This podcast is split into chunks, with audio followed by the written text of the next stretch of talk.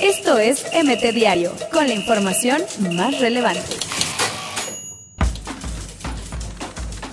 Histórico, Atlético de Madrid humilló 7 a 3 al Real Madrid con gran actuación de Diego Costa.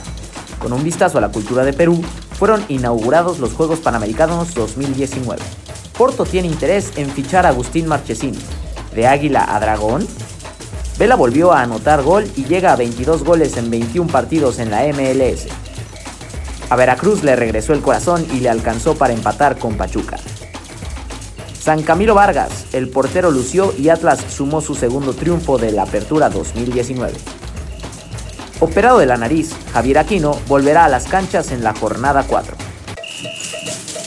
Esto es MT Diario, con la información más relevante.